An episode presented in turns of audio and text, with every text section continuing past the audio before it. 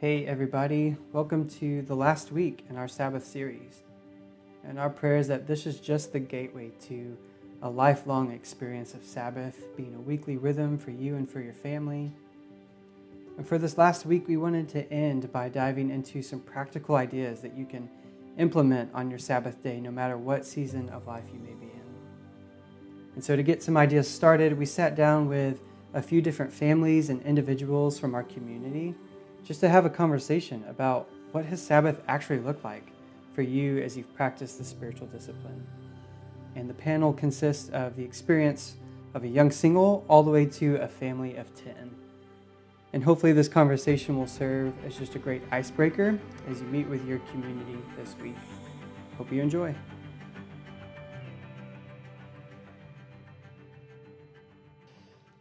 Hey, well, good evening, everyone, um, and thank you for being here and being willing to just share a little bit of your journey of Sabbath. Um, so, why don't we go ahead and begin? I'm joined in this sanctuary with a couple other folks. Let's begin with everyone just briefly sharing who you are and your season of life.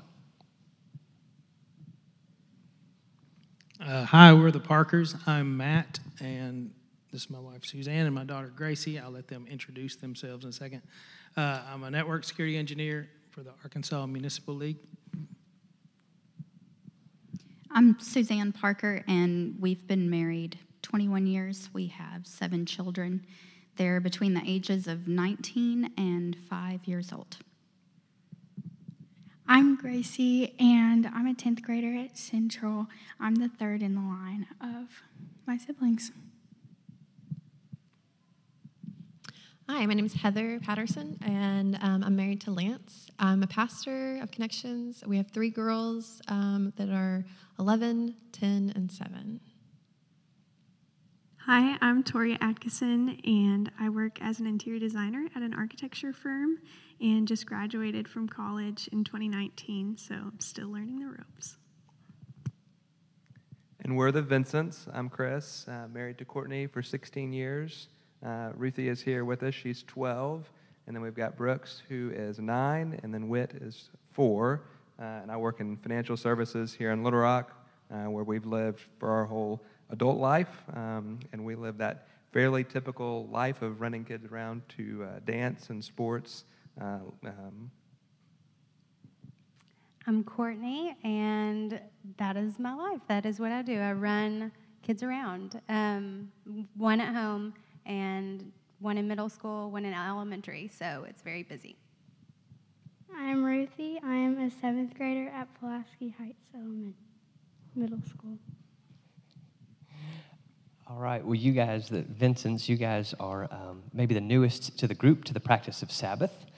Um, and you've been leading your community through this practice for five or six weeks. Um, so, just for the first question, would you mind sharing just a little bit about how your experience has been shaping you and your family? Well, I think, um, kind of as we alluded to, we are very busy. And so, having a dedicated day of rest, of turning off TVs and um, Nintendo Switches and iPads and saying no to all of the extra things um, has been really shaping so far for us. Um, just giving us the space and the time um, to not have all the hats that we wear during the week and to take those off and to lay them down and just to be for a day and to be with each other and to be with God. Um, Brooks was asking me one night, Mom, remind me again why I can't play my Nintendo tomorrow. and I just said, You know, buddy, like our lives are just so full. And so, even though that's fun for you, like your mind is only on that. Your mind doesn't have room for God in that um, or room for anything else. And so, just for one day, we're just going to put it aside so that we can rest. And um, I know for me personally, um, not having to think, uh, even to rest from thinking, has been um, transformational for me. Like, just to go, I'm not going to think about the PTA today. I'm not going to think about what what all the upcoming things are during the week. I'm just going to stop and I'm going to be. Um, so that is definitely one way that it's shaped me and is shaping our family. A couple other ways. Um, I have probably not done a very good job in kind of family Bible studies um, and just kind of prayer outside of you know the going to bed prayer, the family meal prayers. And so the last couple weeks, and again we're six weeks into this, so we're new, uh, but it has just given us space in our day without distractions to dig in the Word as a family. And again, that's something we have not done um, really at all or, or, very consistently. So we've had two just really somewhat rich times uh, in the Word together.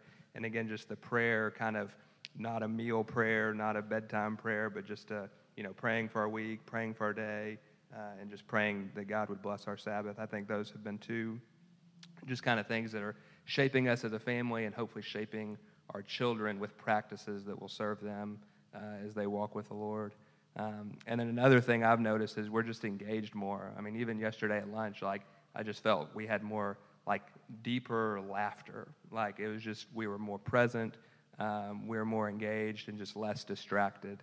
Um, and so I think those family moments I think will shape us and mm-hmm. be really rich as we look back, um, you know, and, and remember our Sabbaths together. Yeah, good. Well, t- tell me this: it's six weeks in, what has come easy in this process, and what has maybe been a challenge and taken the most effort? Yeah, so for us, the family time has come pretty easy. Like we all, I think for the most part, like being around each other. So like that is something we've gravitated towards and, and have enjoyed uh, just the quality family time. Um, and then this may surprise you, but but really the lack of devices has not been a struggle. I think the first week it was kind of like, you know, why can't we do this? And but I think really week two on, I think that mindset has has set in, and we haven't really had much of a fight. So I'm gonna go um, hang with the Vincents. Yeah, so still a struggle. so, so, even Brooks yesterday, uh, we were in the car, and Whit said, "When when can I? When's game time?" And it, this was Sunday when we were observing the Sabbath, and Brooks said, "Well, it's not until tomorrow." So like I think that expectation with them is just kind of set in, and again, that's something that if you would have told me, you know, six weeks ago what would be an issue, I would have guessed that. Uh, but to this point, it hasn't. So it's been a surprise. Yeah. Thank you. So I guess what has been challenging um, for our Sabbath is with the three ages and stages, um, you know, especially spiritually, getting getting everybody to you know en- engage and um, be able to be with us and paying attention and not running around. Um, that has been a little bit of a challenge. Um, and then also just that because they don't have screens to entertain them, um, Chris and I feel like we do a lot of entertaining. So we said that mm-hmm. the the family time has come easily, well, because it has to. Like if if we are not actively engaging them, then someone is going to punch each other, punch each other, or you know, there's just uh, we have to be there. Mm-hmm. So figuring out how Chris and I can rest and rest in the Lord um, has been something that uh, each week as we go along, we have to kind of figure out. Okay, what can we do a little bit differently this week? Um, to where you and I can have adult rest time or adult um, time in the Word and not just as our family. So that's been okay. our challenges so far. Thank you. Um, Ruthie, what has been your favorite part of your family's Sabbath thus far? Well, I've really been enjoying the food. We always have big yes. breakfasts. My dad usually grills out for lunch, and we go pick up something at a restaurant for dinner. So that's been fun. I've also really enjoyed the Bible studies we've been doing. We've been using the seven arrows of what? Of Bible study. And we've all been choosing one and discussing one verse. Mm-hmm. So that's really what I've been enjoying about Sabbath. Thank you for sharing. That's so good. I want an invite to the, the Vincent Sabbath. Uh, like we said earlier, Chris and Courtney, you guys are community leaders taking your group through this currently. Uh, would you guys say that it's been a hard sell, like the practice as a whole, to your community, or has there been kind of general buy in?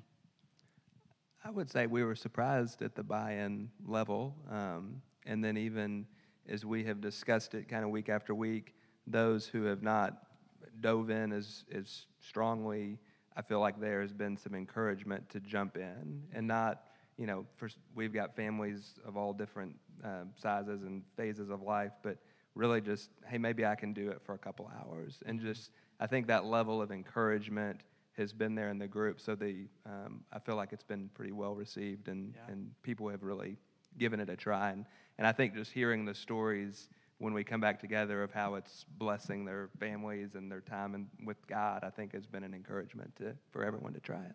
Yeah, that's so good. Toria, I'd love to ask you, you know, as a young professional who's also single, I'm sure there's a lot of people who would make the assumption that making space for Sabbath would just be super easy. You know, you don't have any immediate family to coordinate around, kind of master of your own schedule, etc. But what are some things that, as a young professional, that you've learned that you've had to fight for in order to make Sabbath part of your, your weekly rhythm? You know, I made the same assumption when I started studying Sabbath. I was like, surely this is going to be easier, and now is the time of life to do it. But it's hard. I don't know how the schedule fills up so quickly, but I think sometimes I have to fight for alone time, which is weird because Interesting. that's should be my natural state is alone. Um, so between work and then on the weekends, catching up on house things or catching up on spending time with friends and having those relationships, I really have to fight for the reason why I do Sabbath. You know, sometimes it's easier to not do it because you don't have to take the time to think. You don't have to take the time to sit and be quiet. And that is that has been tough, but it's so rewarding that it's worth it. And sometimes too, I do spend Sabbath with people. And so fighting for the weekends where maybe I, I need time alone with the Lord and time alone to sit and be peaceful and quiet and rest. Sometimes that's the best thing. And then other times it might be, hey, invite people in because this week I haven't really seen people and I need community to have those discussions with. Mm-hmm. So I think determining what is best each week, which is hard to find a rhythm. I don't know. This Yeah. phase of life between graduating from school and then coming here has been a lot. I don't know, a lot of change, Sure. which is good. Yeah. I think you hit on something really important that sometimes when we say Sabbath, the mental picture for everyone across the board is almost silence and solitude of, okay, lock yourself away, nothing to distract you, ti just you and God for 24 hours, which uh, that can be a beautiful thing for some people, especially we're recording this at the end of 2020 in the midst of a global pandemic, lots of quarantine hours. Um, maybe that's not always what Sabbath needs to look like. Maybe that's inviting people who are not work and just life giving to your soul. Maybe that's part of Sabbath. I think that's really beautiful. Yeah. The only reason I learned that was because in college, people invited me to do Sabbath with them, some families from church, and it was beautiful. It was so restful, and I felt at home and at peace with them. And so that's that's where I learned it. It's incredible. hmm So, right now, post graduation, young adult living Mm. by yourself, right now, at least for a few more weeks until you get a roommate, um, what does Sabbath look like on a, on a given week, and what's been the most life giving part? Well, as of lately, I've been spending Sabbath on a Sunday and having the morning time really quiet and by myself. And then I have friends come over for brunch or we go over somewhere else. And they usually stay until like two or three o'clock. And we sit around the table and talk the whole time. Sometimes it's quiet, sometimes people go off and play instruments or listen to music, but other times we we don't really do anything. We keep our phones away, which is great. Um, and then in the evenings, I go to come to church, which is great. But that has not been my rhythm for very long. This has been a recent thing, so I'm still learning how to balance time alone and time with people during those days. But it has been really good, really good to take time away from work because I tend to fill my schedule I somehow convinced myself that productivity equals worth, which it mm. doesn't.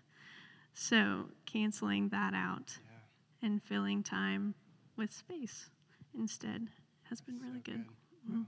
Thank you for sharing that. All right, Matt and Suzanne, um, you guys have a family of nine. And at first glance, that mental image of Sabbath in a family of nine could be quite the interesting scene. And so, do you guys mind sharing just a bit of your family's experience with the practice of Sabbath? We do not. um, for us, it has been, it's a journey, I would say. We're on a committed Sabbath journey, is what I would say. Um, we decided to um, to start this, I don't know, a few months ago. Summertime. Yeah.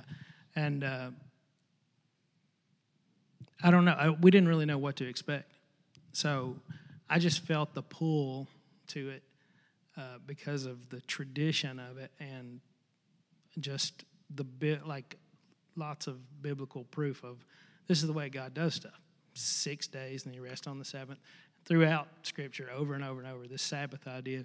Anyway, and we talked to Tim about it some, and and uh, I just thought we're just going to do it. So we just kind of jumped in, not really knowing what we're doing, and it's been a mixed bag. It's growing. It's, uh, but we have kids all over the place, and like the Vincent said, the devices have not been a problem. It's been some.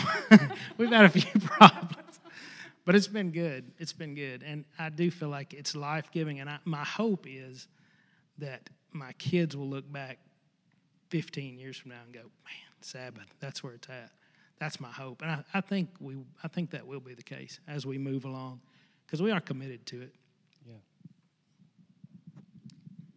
Yeah, we started sometime in the summertime, I think. And um, originally, we were going to try to pair that up with Tim because our families are friends, and so we were going to be on board. But then we realized I manage a pool, and Friday night through Saturday evening is my busiest time. So uh, there was some conflict there of, well, I can't put down my phone. That was my initial. I was like, I can't not work on the weekend of a pool. Um, so that was the first. I think if I had a word for our family jumping into this, it would probably be whiplash. because we just came one day and said, You know how the Caldwells do Sabbath? We're going to do that. And we're going to do it tomorrow night. And everybody was like, We're, What? Um, so it's been an adjustment. Everything's, and I agree with the journey because when we realized Friday and Saturday night didn't work for us, then instead of going, well, that's out the window, it was what what could we do for the duration of the summer to find a Sabbath? Well, we could work, we could do it on Sundays. Um, we're now kind of wanting to go back to that so that we can be with friends who do it at the same time. Um, yes, the devices have been an issue with some of the younger kids, especially, but it's interesting now. I noticed on Sunday we had friends over, uh, and the idea of silence and solitude of Sabbath, I'm still trying to find the rest in it because, like, there's there is enjoyment, but in our house, it's rarely silent.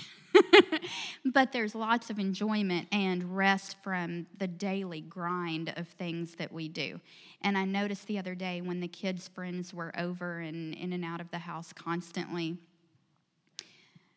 something was said about um, a device, and they said to him, You know, it's our Sabbath today, like one of the boys, the younger boys. And he said, Oh, have you tried this card game? Hold on, let me run home and get it. Because word has gotten out that even Miss Parker will play card games on Sabbath. she sits down and stops doing the dishes. She stops doing the laundry. I stop doing the things, and we do play games more often. Um, that has been the part that I like is the I have the freedom, like you're talking about productivity. I have the freedom to go, yes, absolutely, we'll play a game today. So I learned exploding kittens the other day with friends that don't do Sabbath, but that we're like, oh, I know what you do on Sabbath. We'll do that. Mm. And I, I heard Gracie telling one of her friends the other day about, she was like, I don't remember what she asked. If, you, if I can stay the night or what is your family doing tomorrow? Can I come hang out? And she was like, You're welcome to come hang out, but it is Sabbath. And she said, So what does that look like? And I'm listening to this conversation from the other room, and she was like, Well, we don't get on our phones at all. And my dad plays worship music really loud most of the day. And we play games together, and we just, you know, we just are. And when we've done it well, we've done a meal and I've enjoyed that with the family together. I feel like a lot of the time I haven't done it well. That, I mean, there's quarrels and there's fighting and there's frustration, and why didn't I think ahead and plan ahead and, and do these things? But I have also enjoyed when the kids say, Can we go do, can you look and buy this that I want? I'm like, Nope, I'm not spending money on Sabbath. Like that, that freedom to just go, Nope, I don't do that on this day. That has been good too. Hmm. That's good to hear. Gracie, as a as a high schooler, um, I would love to hear from your perspective what Sabbath has been like for you. It's been a roller coaster. I mean, like when we first started it, I had looked into Sabbath for years now, like being a Christian and being like, is that like what the Lord wants you to do? And I mean, you hear about it, like my dad was saying, there's six days of work and then there's a rest day, and you hear it throughout the Bible. Um, and we had never done that. And I didn't really know people who did that. I was like, maybe like there's some religions and there's some churches that do that. And then, like they said, they basically showed up and were like, we're doing what the Caldwells are doing.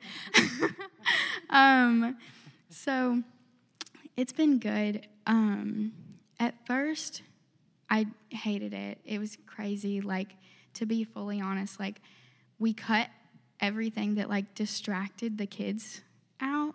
And when you have like four younger siblings and two older siblings, and they have nothing to distract them all day, they were just like on top of each other. So there was like less rest than there was just craziness, and it felt more hectic than it did restful. Um, and that's up till like, I don't know, a week or two ago, I guess it's felt like that every week. I'm like, oh, it's Sabbath again, and the kids are gonna be crazy, and I have to like find a place to hide and spend time with the Lord. But recently, trying to like dive into it, and the kids adjusting to it, and just being like, well, this is the day that we do this, and um, it's been nice. We like play games together, which is one of my favorite parts. We like play cards, and my dad, I wake up to like him screaming worship music downstairs on our big speaker. So it's fun. It's like begun being exciting, I guess, um, which is good. Like I didn't expect to be this good about it, but it's fun. I wake up excited about it now because it's just like enjoyable, and I try like to get quiet time by myself, which, like she was saying, is probably the hardest part. Like, it's fun to be around each other and to be like excited, but then at the same time, like trying to step away and like be quiet has been the biggest challenge up until this point. Like, I'm still trying to figure out like whether that looks like getting up at five in the morning and just like spending time alone instead of having to do that, like locking doors around you. Um, but it's been good. It's been a roller coaster, and I'm trying to like lean into that more because I know it's good. Um, yeah, and I'm thankful for our parents stepping into that and then being intentional. I think that's another thing is the intentionality is like needed because our parents set an example of what it's supposed to look like and when you walk into a room and they're like sitting there praying and worshiping the kids aren't going to like generally run up and like attack them now. They know it's like quiet time and it's time for prayer, and that's nice. So they've set a good example, but I'm leaning into it more, and it's good, and it's getting better. But I would say that is a challenge and it's a journey. Thank you for your honesty, because um, I think the words that when after your first week, you said weeping and gnashing of teeth. you said your kids were going to say said they were going to sleep until four the next afternoon until Sabbath was over. this was horrible. so it Correct. seems like we progressed a good little ways. Um, yes. Okay. Any any other like just benefits or blessing that it has been for you guys um, in this journey? I would say for me uh, personally, being able to just put down my phone because my phone is my work a lot of times, and I just constantly check email and uh, along with just distractions of games and social media and everything. To just set that aside one day a week, for me, it's been great. It's like it's freeing to just go. I don't. It's not even an option. I just won't look at that today, and and it's nice. It's like a break. I think it's what God intends a break in your week. So it's been good that part. No device for me has been good. Good. Thank you, guys. That's awesome. Heather, you and your husband Lance and your family, you guys are probably by far the most experienced with Sabbath. Earlier, I think you said you personally nine years, and then you and your family collectively four years. Uh, first off, just well done. That's, that's incredible. Um, but can you give us just a picture of what that looks like? You know, having been in it for nine years, what does a normal Sabbath day look like for you and your family? Yeah, so um, we, I often hesitate to tell anyone because it sounds really polished. Um, and we do have days where it's like, oh, well, this was the worst Sabbath ever. Um, but it's also been nine years in the making. And so it can sound sometimes like, oh, they're doing so well at it or whatever. Um, we're we my husband and I like I love celebrations. He loves experience. In our family, that looks like tradition a lot. Um, so we really love the traditional side of Sabbath. So we do Friday is like my day off since I'm a pastor. I work on Sundays. So Friday night to Saturday night is our Sabbath. So Friday night is like the busiest, hardest day of my entire week. It's like it is the sacrifice that I have to lay down in order to have Sabbath. Mm. And so it's like this rush to the moment. Like I have literally called my girls in from outside and was like, "You have to pick up the laundry out of the living room floor. It has to sit there for 24 hours. Come get it right now." Um, and the neighbors are like, "I have no idea what goes on over there, but I'll just wait for them to come back." Um, so we um, Friday night is usually our nicest meal. Sometimes it's like the only meal I cook all week. Um, but it is like we love to cook. We love to cook together, so that kind of is our thing. And um, I do usually make um, a traditional challah bread, and so our girls braid it. Um, the bread maker makes the dough, and then I, we braid it and we let it rise and we bake it, um, and then we set the table and we have um, two of the Shabbat candles where we light them as a reminder of like to remember the Sabbath and to observe the Sabbath. And then um, we actually go through kind of the traditional blessings. So my husband um, leads it. We have like, he like laminated it one time because he was tired of us being all distracted while he sang, like read Psalms. and so we read through um, some of the Psalms together. And then we do, so he, uh, my favorite part is he blesses the wife, which is my very favorite part. He reads Psalm, Proverbs 31 over me um, part of it, and then they pray. And then, um, and it's fun because when we invite other people in, he prays over that wife too. Um, then we get excited if we have people over who have sons because we never get to do the son blessing at our house. Um, and so he prays over that part, and then he blesses the daughters and prays over them. And then we bless um, the day. We set aside the day, and then we bless the wine. And the girls always have sparkling grape juice, and we all like raise our glass and we thank God um, who created the fruit of the vine, and then we bless the bread, and then we get to start the meal. And so we kind of start the meal, and then um, it leads into like the, that night is just really kind of chill. And then on Saturday morning, we always have like a sweet breakfast to kind of remind them that the, the Sabbath is sweet. Um, never one that I want to cook. So he is cool with cooking on the morning. I am not okay with cooking on the morning. Um, so sometimes it'll be like pancakes and bacon, usually only in the winter time because I want to go outside in the summer. And so um, I'm more of like a let's buy Kroger's donuts kind of person. Um, but we buy something that's sweet in the morning, and then it's basically a day of like feasting. Like I, it's the girls do watch uh, a little bit. We try to avoid episodes. We try to avoid anything that could be bottomless. Um, so a movie is an ending. So it has like a book has an ending, but magazines and things and episodes are kind of bottomless and they can just go on forever. And so that's kind of our issue with like the phones and the devices that are bottomless and never end. And so we do put aside those, but we watch sometimes movies in the afternoon and we'll make tea or something. Um, and it's really kind of fluid. So right now it's autumn and it's cold, so we're kind of inside more. But in the summertime, we may be like, let's go hike or let's go to the lake or something. It's um, a lot less of like, this is what it looks, kind of like you were saying earlier, like the rhythm. Like to us, like the rhythm of it is always fluid. It's like it always changes depending on if it's like soccer season and then we have to like go back and forth and be like this doesn't really delight me to go to soccer games in the mornings but it delights my children so where are we in that? Um, and so we kind of just follow it until sunset on saturday night and then we're like okay we can do the dishes or we can kind of go back to um, life like the normal. Wow, that's incredible. I'm sure there's a lot of people who hear that and they think, wow, that's really beautiful, but never in a hundred years Yes. would me or my family get to that point. And like we've said through this whole series, this is a practice. This is not a six or seven weeks and we look up and we're all masters of it. And so, four years in, what were some of the biggest obstacles into getting to the point that you just shared? Like, what were some things that you had to push through and to get So there? I practiced Sabbath myself for five years. It's so much easier to do it that way. Like when you're not having to, especially because I didn't even tell him half the time.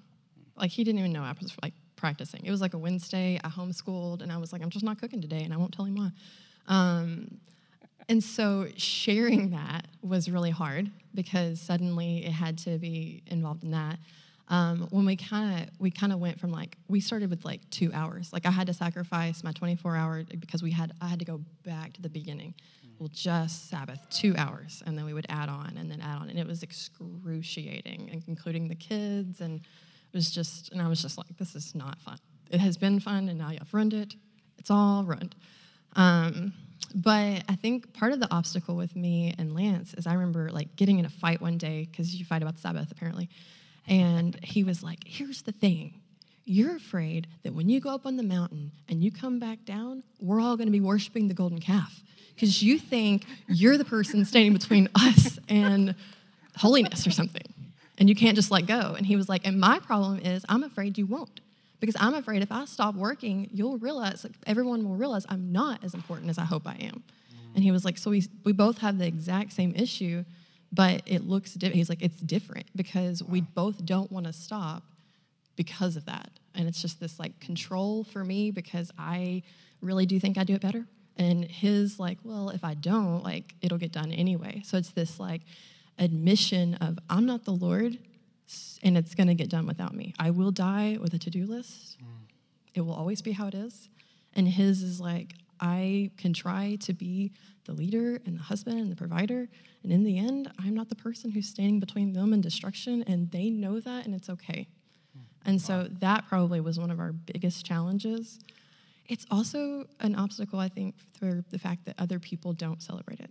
So, like birthday parties on Saturday, and they invite your kids, or it's or people are like, "Why have you not answered my your phone? Like I have called you a hundred times. I've been scared to death that you're dead." And I'm like, I don't know why we jumped to that because I didn't answer today, but like, so it's hard. I think sometimes for other people to to be like, "Okay, so you're Jewish now. What are you doing?" And we're like, "Well, we eat bacon. We're not Jewish, I promise." But it's just hard for people to let you have that space, and you just kind of have to lovingly stand in it.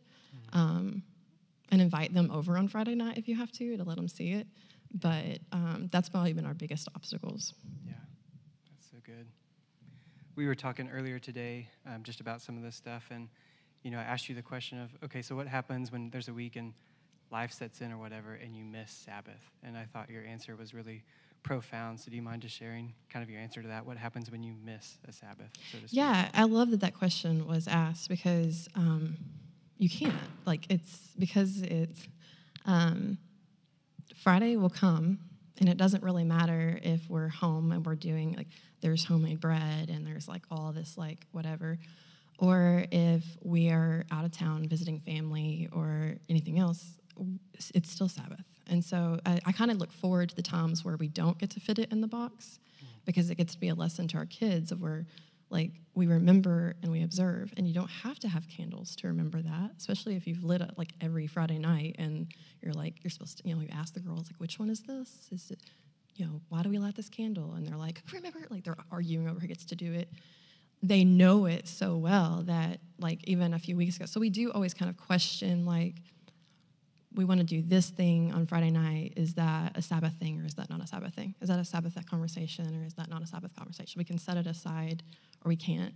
And so even a few weeks ago, um, we were invited to go up to a friend's house and stay. And my husband was like, Ooh, like he really loves it. He loves Friday night. He loves the food. Is really mostly what it is. Um, and it was just like here's an opportunity to show the girls that we still we're not going to consume on Friday. We're not going to like go through bottomless pits. We're not going to just live out this like I can't. Nothing's ever enough. I, nothing's going to be ever enough we can still have that and, and remember that and have that conversation and remind them, even if we're not at home. Mm. Like we can still pass stores and be like, yeah, that's beautiful and we appreciate it. We don't need it and it's okay. And so I think sometimes it's a great opportunity to not have it look just like it is because you get to kind of speak into that. And sometimes it affirms it in your own soul more than if it looks exactly cookie cutter of what you think Sabbath's supposed to look like. And you just kind of be like, you know, Sabbath is like it, um, in the creation, the only thing that was called holy was time. And that day was holy. And it wasn't because of something that happened, it wasn't because of tradition. That day is holy, and whatever you do that day is holy because of it. Mm. Wow. I love that. That four years in, you guys do have some traditions and things that are really special, but Sabbath has become our, a heart posture for your family, not just legalism and rules, um, even four years in. It's mm-hmm. really beautiful. Thanks for sharing that. Hey, well, as we kind of close up, I was we wanted to do this so that people could see different stages of life and how you guys practice that, and hopefully maybe feel the invitation um, to be able to um, to set aside a day and just all the benefits of what that looks like when we can do that. So let, let me just ask this question: What encouragement would you give to a friend or community member who's considering trying this practice of Sabbath? um, be it either nervous or skeptical about giving it a shot, what would you tell somebody who um, seems intrigued um, but maybe a little leery of it? What would you tell them? Uh, I would say for for families that have kids or even a lot of kids, um, just I would say just jump in. Like she said, it was whiplash for us, but it's already just a few months in. It's already starting to have some fruit, and I have hope that it's going to be really good. I, am kind of jealous of Heather's saying there, but uh, I hope that's what it will develop into. I agree. I have to say, I kind of came reluctantly because I want, when I go into something, I want it to be perfect at the point that I begin it. And I had to let go of that expectation and just go, okay, our first Sabbath we, we fought. but our second Sabbath we determined to do something different. And our third Sabbath we kept going. So I would say just just begin where you are and then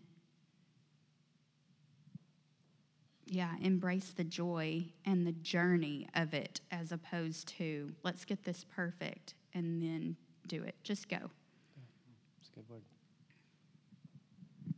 Agreed. I'd say for people my age, especially, that it really is just like a leap of faith and being like, this is not going to be perfect, as she was saying. Um, it won't be. Like, it's going to be hard, and you're not going to want to do it, and you're going to want to go, you know, Snapchat your friends and get on TikTok for five hours of your free weekend.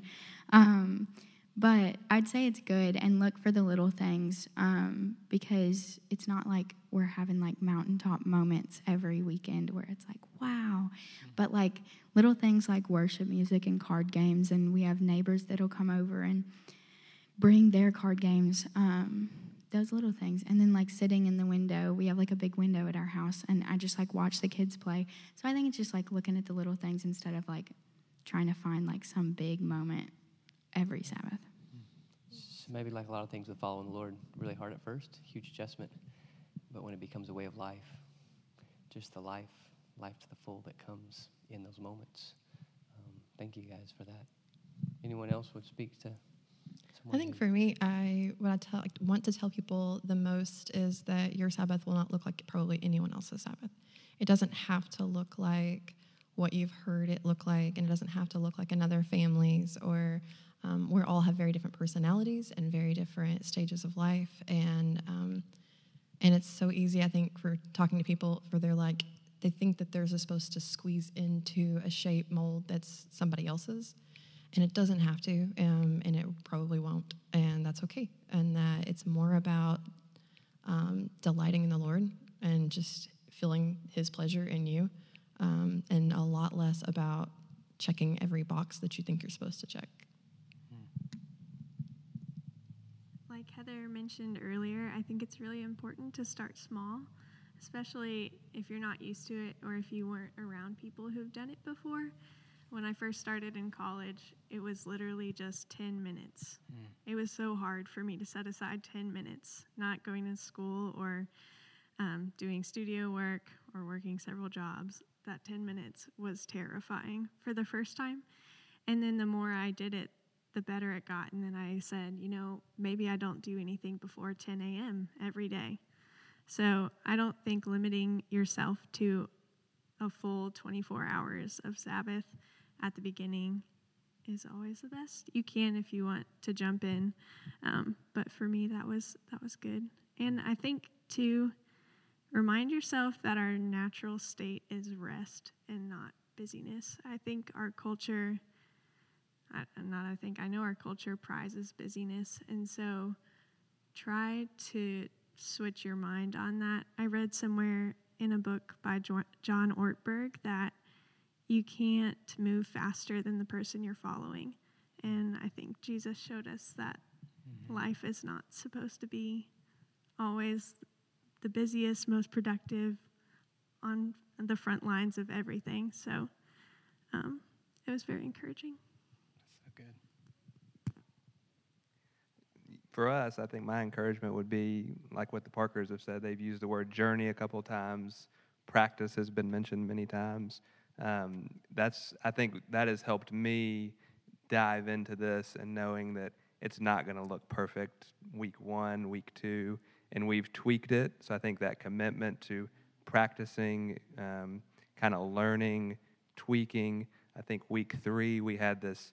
We went on a hike. We had good food, and then like we go, oh, we didn't really bring God along in that day, and so it's like, okay, what can we do next Sabbath to to really focus more on God. So I think it's like that that lifelong pursuit of of that practice. And I think in the past we've done a you know week long series on a discipline, and you go, oh, it didn't quite work, and then you just kind of move on and you leave it behind.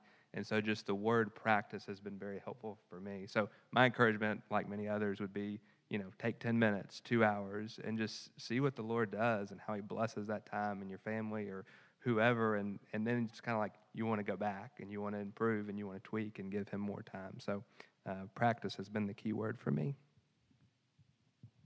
And just kind of off of what chris was just saying about you know and torio was saying about giving just a little bit here and a little bit there and seeing where the lord blesses it i just i think i was a little bit nervous or skeptical to go oh really i'm not going to do any of the things that I always do on Sunday, mm-hmm. how is that going to work? Uh, how, how is our family going to run and function if I just don't? And um, I have just been amazed at the way that the Lord has blessed the time that I've set aside and given Him, and how my Mondays are like so productive. Like, and I, you go, well, is it because I'm rested from the day before? Or is this just the Lord is just blessing the fruits of my hands because I gave him yesterday? Mm-hmm. And so, even if it's just you're going to give him these two hours or these 10 minutes, like to see how he blesses those 10 minutes and then the minutes beyond that because of what you have given him and entrusted him with. So, mm. wow. This has been very helpful, um, hopefully, for those who are listening um, for myself personally. Um, the Lord asks for our lives, that we would come and follow Him. And um, He asks for a day that would be set apart for Him. Um, it's one of obedience one of invitation, but it's one of blessing that every one of us here has said we wouldn't, we're not going back. Um, so for anybody who would be listening in on this journey, we would just, um, He is the way, the truth, and the life, and the things He invites us into, they are life giving. They point us towards Him.